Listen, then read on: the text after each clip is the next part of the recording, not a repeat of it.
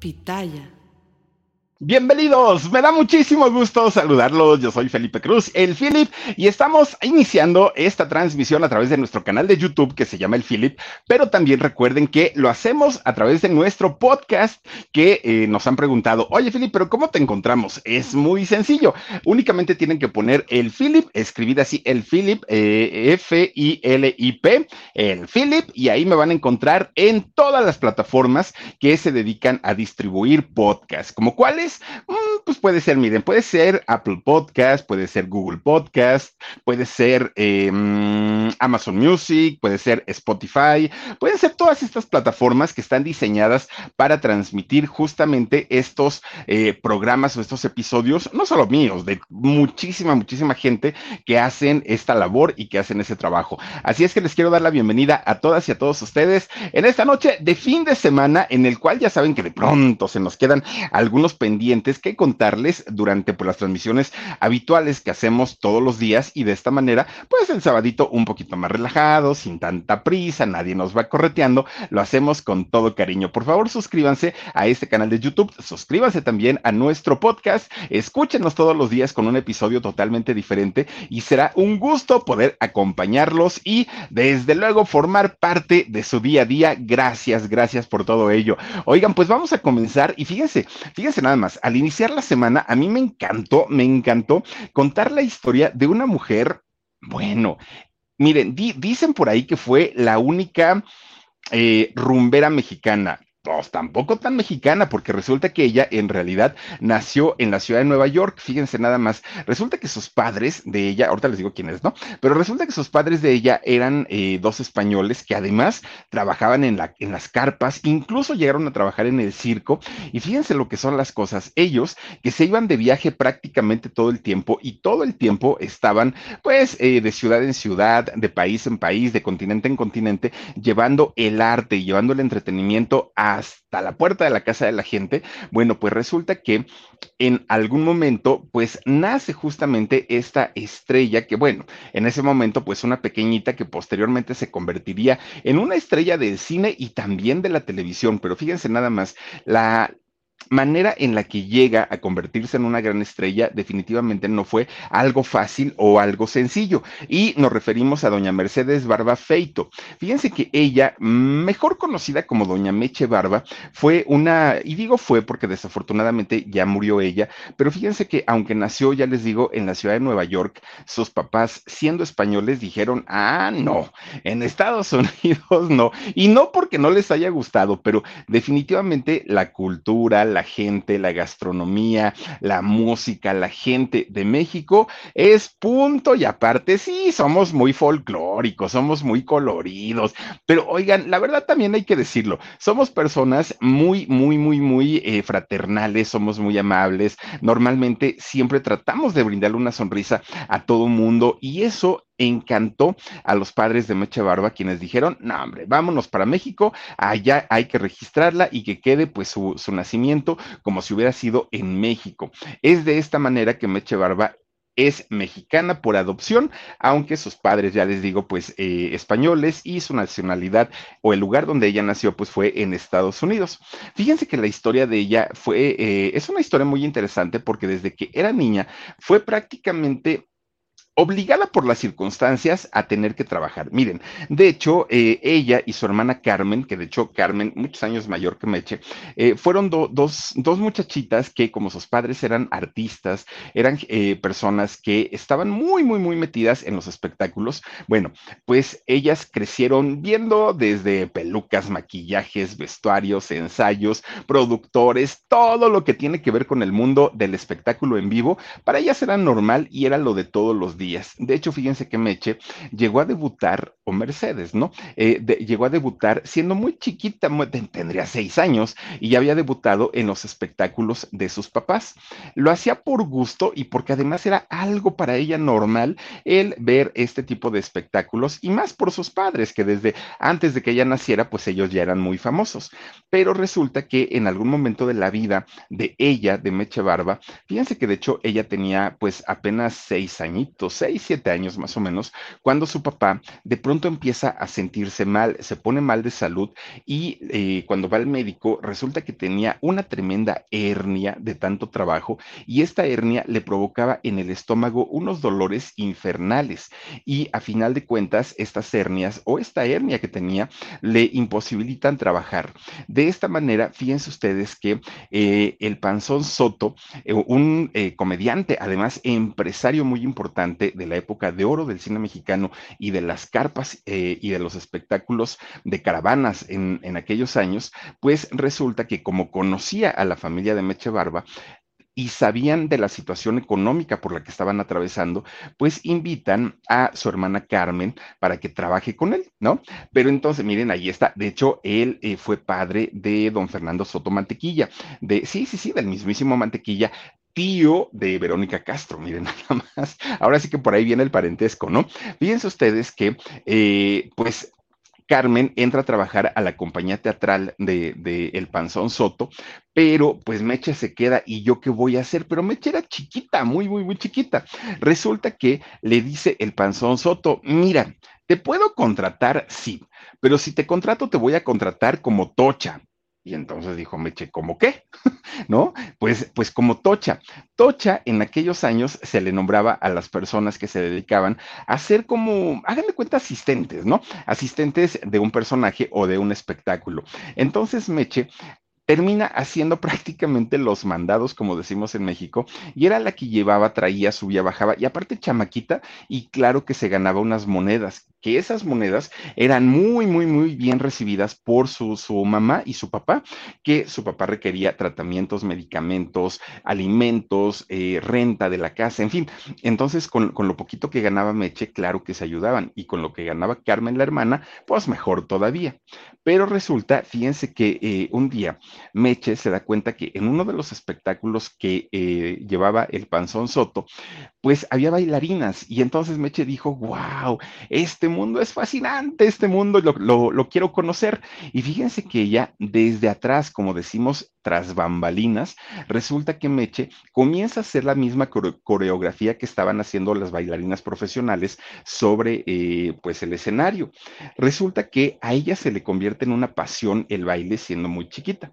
Un día su mamá de Meche la ve ¿no? Eh, haciendo estos pasos de baile y se queda impresionada y le dice a su marido, tenemos que buscar la manera de que Meche se prepare como bailarina, va a ser una bailarina extraordinaria. Y fíjense que alguien le recomienda una academia de baile en, aquel tiempo, eh, la academia de una rusa llamada Nina Shestakova.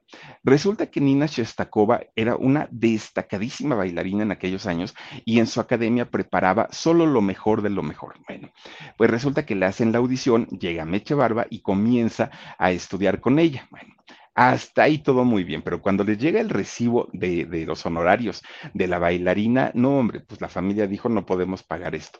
Sacan a Meche de, la mm, escuela, ¿no? De la academia de baile, y eh, la bailarina Nina va a alcanzarlos y les dice, oigan, si el problema es dinero, no se preocupen, yo no le voy a cobrar nada a la niña, pero déjenla aquí, porque esta niña es una, una, chamaca que va, tiene un futuro como bailarina. Yo la preparo, yo la capacito.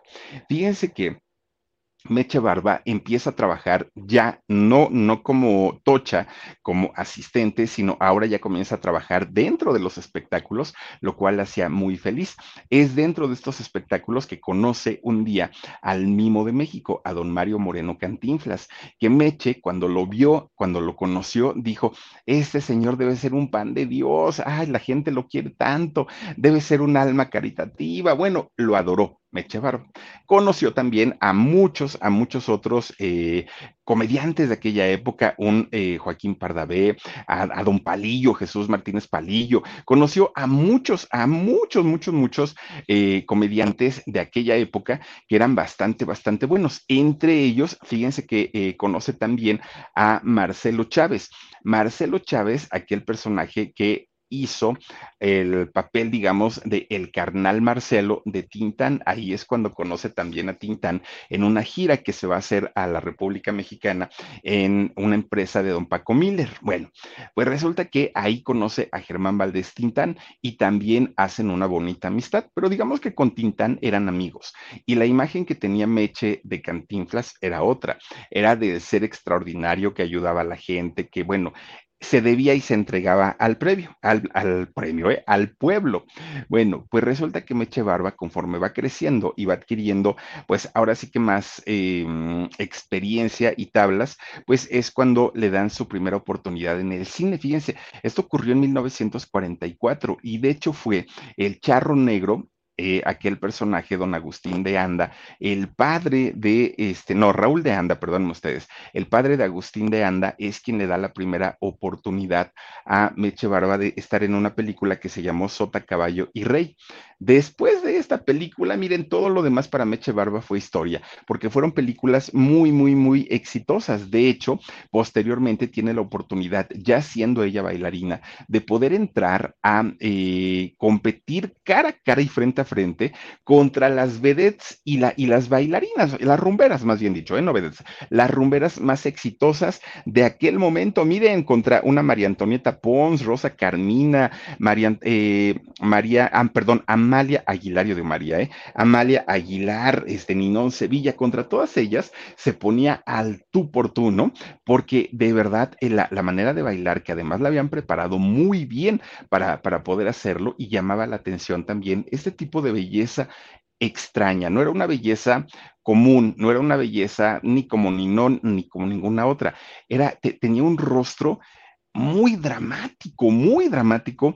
Eh, Doña Meche Barba, pero con todo y todo logró ella cautivar al público. Bueno, se le entregaban de una manera impresionante en cada uno de, de esos espectáculos. El, digamos que el único, pues digamos que la única piedra en su camino Así lo podemos ver nosotros porque ella no lo vio definitivamente de esa forma. Fue don Fernando Fernández. Fíjense que Fernando Fernández había sido primo de el, ¿cómo se llama? El indio Fernández. Pero después el indio Fernández se casa con la mamá de, Fernando Fernández y eh, siendo su cuñada, ¿no?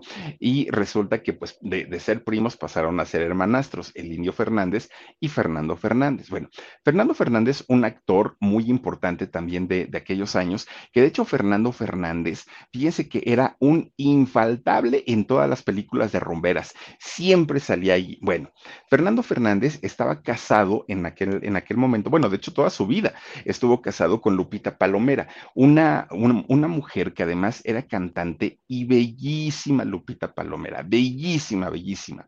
Pues resulta que, fíjense que cuando conoce Fernando Fernández a Meche Barba, pues como que hubo clic, pero Fernando dijo, ay, no, pues no creo que me haga caso, pues ella sabe que soy casado. Pues, ¿cuál va siendo la sorpresa que doña Meche acepta tener una relación con él a pesar de saber que era casado, fíjense nada más. De hecho, pues eh, juntos tuvieron al único hijo de Meche Barba que se llama Fernando Fernández Barba, Fernando Fernández Jr., ¿no? Este muchacho. Fíjense que durante todo el, tiempo que duró la relación, en realidad Fernando Fernández nunca dejó a Lupita, nunca le prometió a Meche, me voy a divorciar, me voy a separar de ella. No, de hecho él estaba muy a gusto con su esposa, pero como dicen por ahí, a quien le dan pan que llore. Pero el asunto es que doña Meche Barba sí se enamoró de, de Fernando Fernández lo amó hasta el último día de su vida. Fíjense nada más, la Venus Azteca, si es como, como mucha gente ubica a eh, Doña Meche. Doña Meche Barba, que posteriormente se hizo muy famosa ya en telenovelas de los 90, ¿no? Que si María la del Barrio, que si María Mercedes, que si Marimar, que si este Rosalinda, en todas estas eh, telenovelas se hizo muy, muy, muy famosa. Y fíjense nada más, pues una, una, mujer que con todo el éxito, con toda la fama y con todo lo que ganó, pues se tuvo que conformar con ser el segundo frente de un compañero actor. ¿Y todo por qué? Pues por amor. Y, la verdad es que eh, don Fernando jamás, miren, es ella ya de, de, grande, es ella ya de adulta. Bueno, pues fíjense nada más, lo que sea de cada quien, pues el éxito que tenía no, no le alcanzó para conquistar a un hombre solo, a un hombre soltero, y se tuvo que conformar doña Meche Barba, pues con ser la otra. Fíjense nada más. Qué, qué, fuerte, pero pues a final de cuentas, cada quien decide cómo vivir su vida y doña Meche dicen que amó a Fernando Fernández hasta el último día de su vida. Pero pues bueno, eso ocurrió y finalmente pues doña Meche Barba, pues eh, nos dejó, nos abandonó, eh, ahora pues ella ya no vive, pero su legado en su trabajo definitivamente pues lo seguiremos viendo durante mucho, mucho, mucho tiempo. Alguien que que sí vive hasta el día de hoy y que de verdad su historia es una historia fuerte, trágica, pero también que lleva un mensaje de superación. Fíjense que cuando ah, por, por situaciones de la vida, llegamos a tener algún problema de salud, algún problema físico, que además nosotros no nos buscamos, pues eh, es muy difícil y es muy complicado afrontarlo. Y cuando una persona adulta de pronto llega a perder alguna extremidad, de pronto llega a perder algún sentido, es muy triste y es muy difícil. Bueno, Anaí, por ejemplo, ahora con, con, esa situación de lo del oído, la está pasando muy mal, muy, muy, muy mal, y pues están viendo los médicos cómo es que va a quedar con su oído y la audición sobre todo. Y debe ser terrible, terrible para alguien que trabaja eh, precisamente y que el oído es tan importante en su carrera, un día pues dejar de tenerlo, debe ser terrible. Pero imagínense si duele en una persona adulta cuando es un bebé el dolor puede ser más grande todavía. Que un pequeñito no haya tenido la oportunidad de ver la luz del día, de ver un pajarito volar, de ver un arco iris, de conocer a sus mismos hermanos, debe ser algo muy difícil y algo terrible. Y ese fue el caso de, eh, pues, este señor José Feliciano. Fíjense que José Feliciano, un hombre al que mucha gente recordamos por canciones como eh, Quiero que brindemos por ella, como Feliz Navidad, bueno, un sinnúmero de canciones muy exitosas de eh, José Feliciano, un puertorriqueño, ¿no? Boricua, eh, este señor, que además de todo, pues tuvo sus grandes éxitos desde los años 60 prácticamente hasta los años 90. Pero fíjense ustedes que cuando él nace, nace con un glaucoma eh, congénito que lo hace pues perder la vista antes de que él naciera. Fíjense nada más lo que son las cosas, pero él logra hacer de este problema que es la ceguera, logra ser una fortaleza y dijo, yo no me voy a dejar vencer, yo voy a salir adelante, yo le voy a echar ganas y lo que venga es ganancia, dijo José Feliciano. Oigan, él ponía el ejemplo en su casa, fíjense nada más. Resulta que José Feliciano, un hombre que no solamente logró superar su a su propia, su propia debilidad, sino además fue fuente de inspiración para muchas, muchas otras personas que han pasado por esta misma situación, que es muy, muy, muy complicada. Un hombre que además de todo, bueno, ha cautivado al mundo entero con su talento. Un hombre que escucharlo cantar es, es de verdad quedarse eh, sorprendido por la gran sensibilidad que tiene para interpretar. De hecho, fíjense que tanto el éxito, es tanto el éxito que ha tenido José Feliciano a lo largo de la, mm, pues, pues de la historia en la música de él, que fue un pionero en llevar la música eh, en español a Estados Unidos y también, eh, pues, abrir este mercado que no es sencillo y que no es fácil. Y él fue de los pioneros en hacerlo. Tanto ha trabajado a lo largo de su vida que José Feliciano se calcula que de no haber tenido lo suficiente económicamente para poder siquiera ser atendido acerca de su glaucoma cuando era niño, y miren que los ojos llegan a doler con, con este problema, cuando la presión sube mucho es un dolor terrible, y la familia no tenía para poder eh, ayudarlo y llevarlo a tratamientos médicos. De estar en esta situación, al día de hoy se calcula que su patrimonio, pues eh, entre ahorros, propiedades eh, y otras posesiones que tiene, suma un total de 12 millones de dólares. Imagínense nada más, uno podrá decir, ay, pero hay artistas que tienen 500, 700 mil millones de dólares. Sí, pero son artistas que la vida les ha dado la, la bendita felicidad de estar completos, de tener todos sus sentidos, de, de, ser gente también muy trabajadora y talentosa.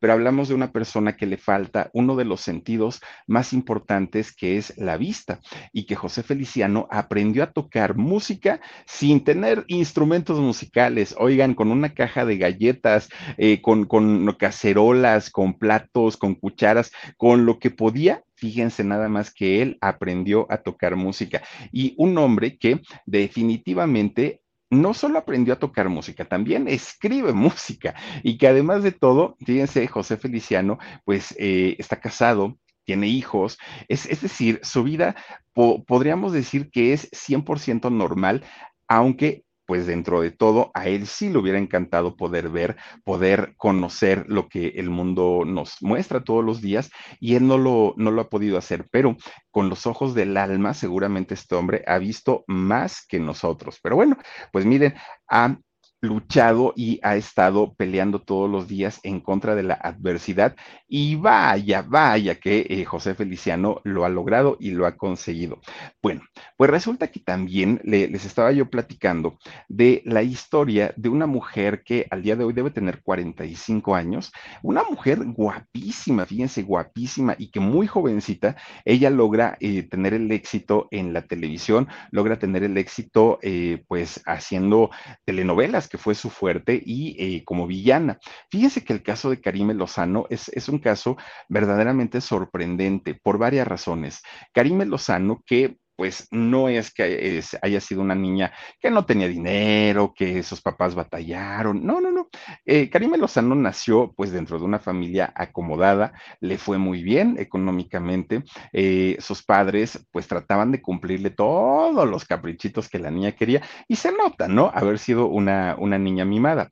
Pero resulta que Karime Lozano, fíjense que dentro de todo, dentro de todo, ella siendo muy chiquita le gustaba cantar, le gustaba actuar y su, su, infancia era feliz, ¿no? Dentro de todo, ella estaba muy contenta hasta que ocurrió algo que le cambió la vida de vivir con unos padres que ella veía que se amaban, se querían, se respetaban, eh, estaban todo el tiempo contentos de la noche a la mañana. Y fue justo cuando Karime entra en la adolescencia, oigan, de repente, pues las cosas en su casa cambiaron de tal manera que lo que era amor se convirtieron en gritos, en insultos, en agresiones, en pleitos todo el tiempo y Karime en ese momento pues más necesitaba del apoyo de su mamá y de su papá. Y ellos estaban muy ocupados en sus propios asuntos. La mamá gracias a toda esta situación que vivía, cayó en el alcoholismo. Y el papá, un hombre que no entendía razones, un hombre que era duro como él solo y que desafortunadamente no tenía tiempo para ella. Karime se refugia en las fiestas, en los amigos, en el alcohol y posteriormente en las drogas, fíjense nada más. Pero dentro de todo, Karim me dijo, bueno, pero pues yo, yo me propuse eh, ser actriz y se mete al CEA. ¿No? Logra entrar al CEA de Televisa y ya estando en el CEA, se empieza a mover para, para que los productores de televisión comenzaran a tomarla en cuenta y que le dieran trabajo. Pues fíjense nada más, desde muy, muy, muy chiquita, eh, Karime comienza a trabajar en las telenovelas, pero había una sombra, una sombra en su vida. ¿Cuál era esta sombra que no la dejaba ser feliz? Bueno, una de ellas era la relación nula que había con su papá, además de el gran rencor que tenía por haberse divorciado cuando ella más lo necesitaba.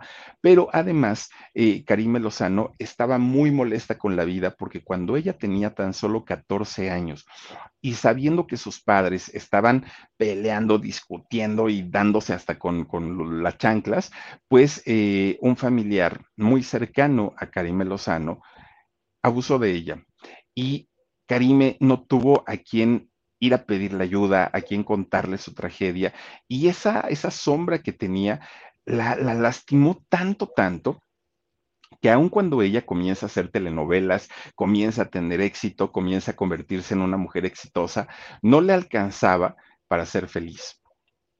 En muchas ocasiones, Karime Lozano estuvo incluso eh, eh, pensando en atentar en contra de su vida. ¿Y todo por qué? Pues porque mucho éxito, sí, mucha fama también, buen dinerito también, pero su corazón estaba lleno de rencor y no había algo bueno o algo bonito que pudiera aportar para nadie. Y fíjense ustedes que incluso cuando ella tenía la oportunidad de enoviarse con alguien, con algún muchacho, siempre repetía el mismo patrón. Muchachos que la lastimaban, muchachos que no la hacían sentir bien, muchachos que pues solamente le hicieron daño. Entre ellos, fíjense nada más, resulta que eh, conoce en el año, eh, ¿qué fue por ahí? ¿Qué, telenovela estaba haciendo? Ahorita les voy a decir en qué, en telenovela. Pero, ah, estaba haciendo Tres Mujeres, perdón. Estaba haciendo la telenovela de Tres Mujeres cuando conoce a Aitor Iturrios. Fíjense que es este muchacho que era un actor también de corte juvenil y él estuvo, eh, incluso estuvo en Rebelde, fíjense nada más con Anaí, ahorita que hablábamos de ella, estuvo en Rebelde con Anaí, estuvo en clase 406 estuvo en década, de este, de, este tipo de actores de, de, corte juvenil. Bueno, pues resulta que ahí se conocen y de hecho se casan y tienen a una hija, fíjense, de nombre Ángela. El asunto es que Aitor Iturrios, a la hora de la hora, pues no sé si se espantó por la maternidad de, Karime o, o qué fue lo que sucedió, pero a final de cuentas termina divorciándose de Karime. Karime se hace cargo de su hija, de, su hija Ángela, y fíjense que Aitor comienza en una etapa también muy difícil y muy oscura. De hecho, Aitor Iturrios en, en hace poquito, hace poquito, no, no recuerdo si fue, creo que sí fue en Ventaneando, que, que dio una entrevista. Yo tenía muchos años de no, de, no verlo, de no saber de él, y fíjense que ahí justamente, creo que sí fue en Ventaneando, Aitor Iturrios comentaba que estaba pasando por un mal momento. Miren qué diferente se ve ahora, ¿no? Pues ya todo un señor decía que estaba pasando por un momento tan malo en el trabajo como actor que él estaba pensando muy seriamente en montar espectáculos callejeros, eh, agarrar una esquina, decía él, en Coyoacán y presentar, anunciar en redes sociales que iba a montar una obra de teatro callejera y eh, pues iba a dejar a consideración de la gente si querían darle alguna propina por la, participación o la actuación que le estaba haciendo en la calle, porque pues ya no lo contrataban, porque ya las cosas estaban muy difíciles y de hecho decía pues que no tenía cercanía con su hija Ángela, que además Ángela ya se casó, la entregó su padrastro, fíjense, ni siquiera la entregó él, eh, Ángela invitó a su papá a la boda y no, no fue, no quiso ir y entonces la entregó Karime Lozano con su nueva pareja y eh, son, son quienes ahora pues son los abuelos, ¿no? De, la hija de Ángela, pero además ellos adoptaron a dos niños, adoptan a dos niños porque ahora resulta que Karime Lozano pues se, se metió mucho, mucho, mucho al catolicismo, mucho tanto que, bueno, yo creo que el catolicismo en este caso le ayudó a Karime Lozano a sanar estas heridas tan profundas que tenía en su corazón por aquel abuso, por lo de sus padres y todo. Y lo que la orilló a meterse al catolicismo de lleno ni siquiera fue lo del abuso, fue la muerte de su papá.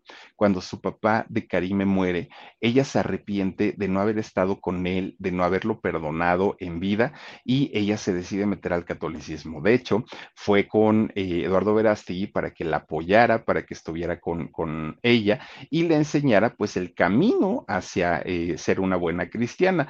Ay, Karime, todo está muy bien, nomás que aquí árbol te arrimas, ¿no? bueno. Mira que además Eduardo ahorita pues anda más metido en su campaña política que en otras cosas. Pero bueno, finalmente, fíjense nada más, Karime Lozano, una mujer que a sus 45 años, hoy pues ya radica en México, vive, vive aquí con su esposo, porque durante mucho tiempo vivieron en Estados Unidos. Hoy ya vive en México, eh, vive feliz con sus dos hijitos eh, adoptados, que además ella les comentó pues el origen de, de, ellos, con lo cual no tienen mayor problema. Y eh, pues Karime dice que quiere trabajar, nada más que, ojo, Productores, no quiere dar besos porque su religión no se lo permite. No quiere escenas de cama porque su religión no se lo permite. No quiere malas palabras porque su religión no se lo permite. No quiere personajes que denigren a la mujer o a ella misma. En fin, tiene una serie de condiciones Karime Lozano, pero pues digo, si hay algún productor interesado en el trabajo de Karime como actriz, está bien, a mi gusto. Oigan, cuando hizo el manantial, tremenda actriz Karime Lozano. Michael Domingo es su, el nombre de su esposo, de, Karime, y con quien adoptó a los niños. Bueno, pues resulta que, fíjense que eh, pasando ya a, otros temas, también eh, estuvimos platicando y estuvimos hablando de otro personaje también muy, muy, muy importante en el mundo del espectáculo. Y me refiero a una mujer elegante, a una mujer bellísima, además de todo, y con una sensibilidad y un talento que sí lo tiene. Me sorprendió la edad de doña Jacqueline Andere porque yo no sabía que tenía 85 años y con 85 años la señora se sigue viendo elegantísima, elegantísima. Fíjense nada más, una mujer que siendo, eh, bueno, no necesitando trabajar además de todo, ¿no? Pero resulta que siendo ella muy jovencita, tenía un ídolo y ese ídolo era doña Silvia Pinal. Le encantaba el trabajo de Silvia Pinal. Y ella todavía no era famosa, doña Jacqueline. Resulta que cuando empieza a hacer sus pininos en la actuación, la contrata nada más ni nada menos que don Luis Buñuel para hacer la película del Ángel Exterminador. En esta película estuvo doña Silvia Pinal para eh, Jacqueline Andere fue un agasajo que al inicio de su carrera pudiera trabajar con el ídolo de su juventud. Imagínense, con doña Silvia Pinal. A partir de ahí, miren, la carrera de doña Jacqueline Andere en cine fue muy exitosa, pero más en televisión. La gran mayoría yo creo que recordamos a doña Jacqueline Andere en telenovelas desde Corazón Salvaje, la primera, ¿eh? la, primera versión de los años 60, que de hecho fue en 1966, la primera versión que se hizo. Ella hizo el personaje de Mónica, la hermana de eh, la protagonista, no recuerdo ahora cómo se llama, no, de Aime, la hermana de Mónica, más bien Mónica la protagonista y Aime era la hermana, que en este caso lo hizo doña Jacqueline Andere. Bueno, a partir de ahí se sumaron cantidad y cantidad de telenovelas, que sí, El Maleficio, que bueno, hizo una cantidad tremenda, tremenda de, telenovelas y en todas le fue muy bien. Fíjense que doña Jacqueline teniendo esa cara tan bonita, ese cuerpo sasasasasazo, oigan, pues se traía arrastrando la banqueta a varios, a varios y muy famosos. Entre ellos, fíjense que dejó colgado prácticamente para casarse ya con planes de boda y todo a don Paco Malgesto. Fíjense nada más que don Paco Malgesto, tremendo, tremendo, tremendo, tremendo eh, conductor, que de hecho yo, yo siempre he pensado que Paco Malgesto pues fue la inspiración total de Paco Stanley. No, no, no, una cosa impresionante, don Paquito Malgesto, que en paz descanse. Y resulta que se iba a casar con doña Jacqueline Andere, pero de repente, miren, ahí está, de repente, ¿qué creen? Oigan, pues resulta que doña Jacqueline, ya, ya teniendo todo listo para casarse con don Paco Malgesto, conoce al argentino poeta, escritor, dramaturgo, quién sabe qué tantas cosas era, don José María Fernández Usaín. Resulta que este señor, que ya había sido casado en dos ocasiones, papá del Pirru, ex de Mariana eh, Levy, ex de Ana Bárbara y ex de quién sabe cuántas mujeres, ¿no?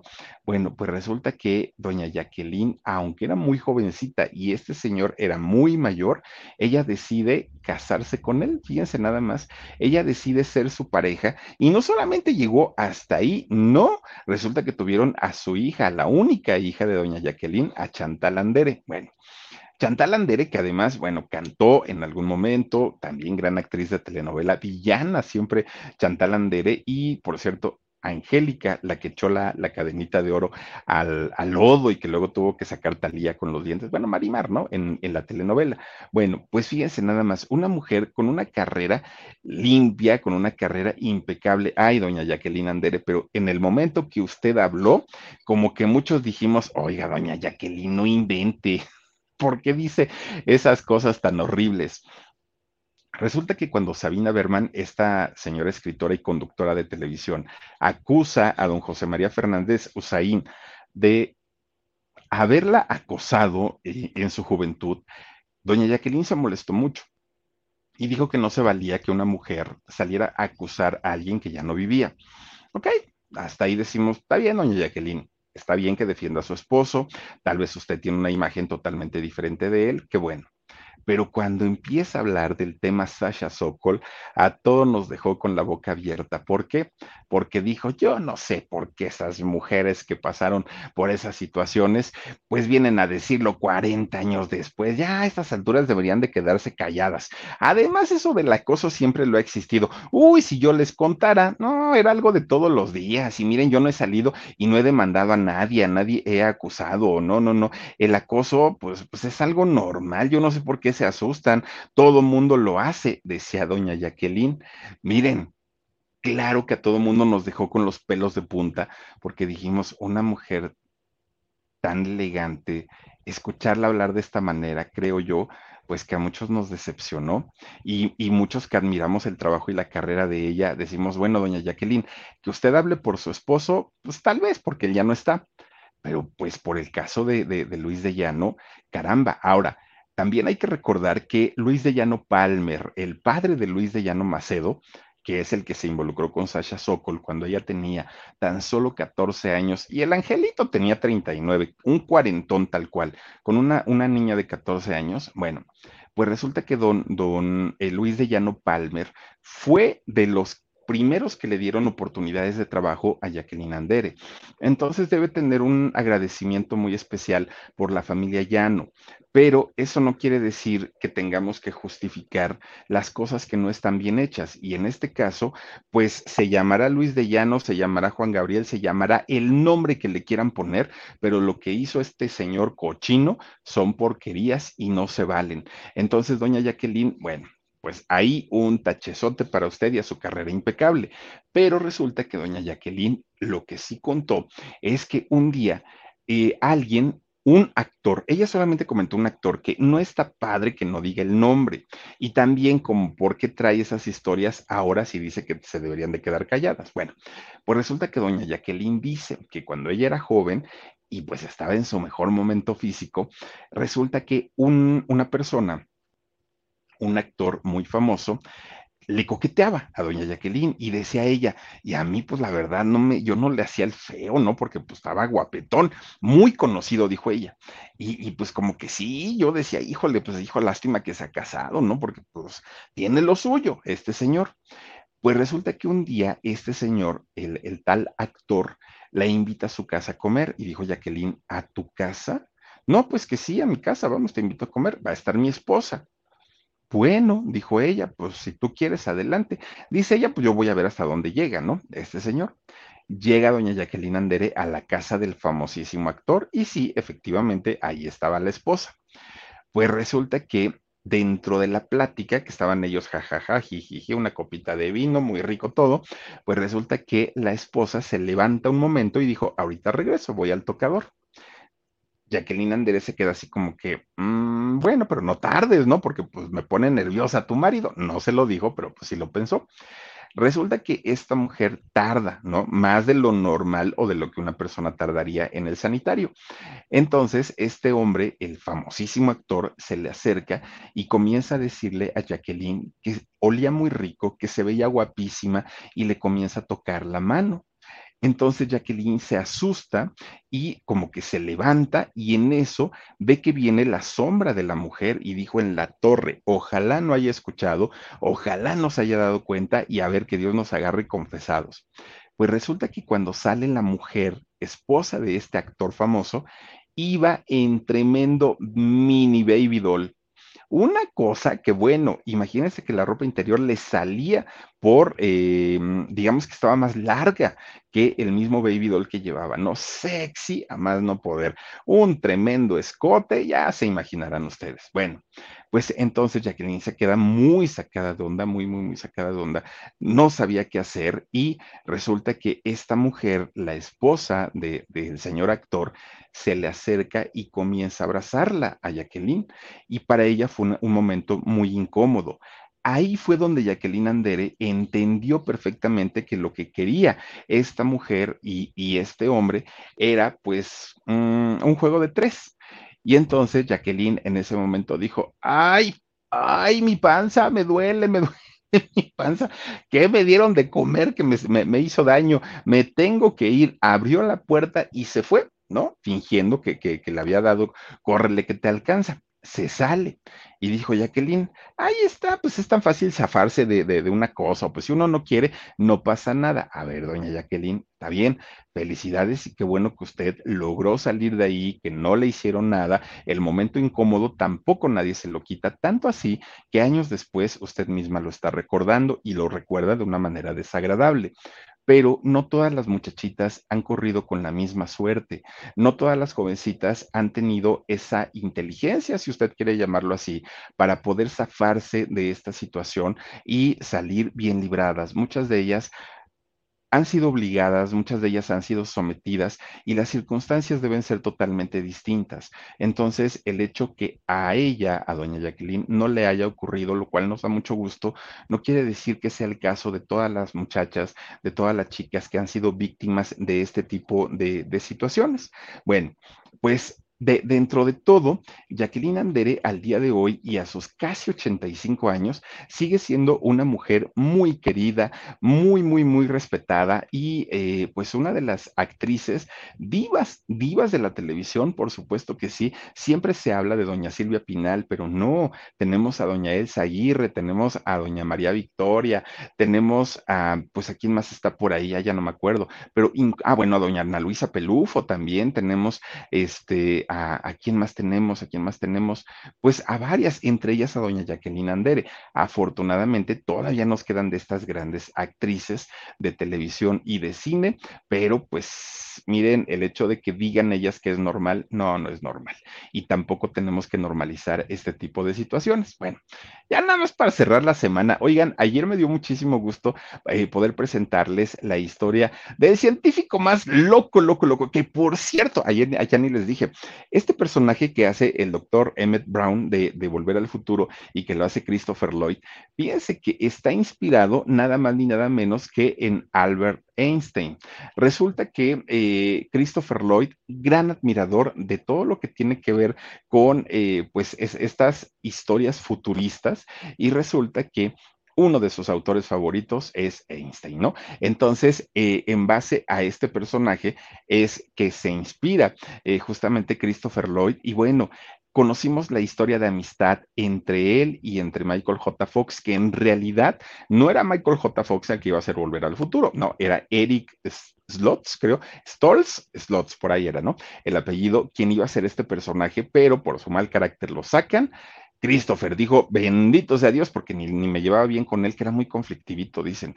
Y finalmente se queda, eh, miren, ahí están los dos, Final, finalmente se queda Michael J. Fox y él es quien saca la película. En la 1 y en la 2 de esta saga, pues resulta que no hubo química entre Christopher y entre Michael, no hubo química. Pero cuando hicieron la, la 3, que es la del viejo este, ahí es donde su amistad se reforzó. Y cuando le detectan el Parkinson a, a Michael J. Fox, a partir de ese momento las cosas se, ampliaron, la amistad creció y bueno, hoy por hoy Christopher Lloyd, que, es, que nació en cuna de oro, un muchacho que nació eh, no solamente de un padre abogado, de una mamá artista, de una familia que traía una pues un abolengo, además de todo, y que cuando recibe la herencia la mamá por parte de la familia materna, oigan, sus problemas económicos se terminaron, pero su mamá si algo le enseñó es a compartir la riqueza si es que le iba bien. Y Michael, eh, perdón, y Christopher Lloyd aprendió a hacerlo tan bien, pero tan bien, que hoy, aunque gane una fortuna de dinero, la dona a la fundación de Michael J. Fox para poder apoyar a la gente que padece Parkinson y encontrar en algún momento la cura de esta enfermedad. Imagínense nada más, ¿no?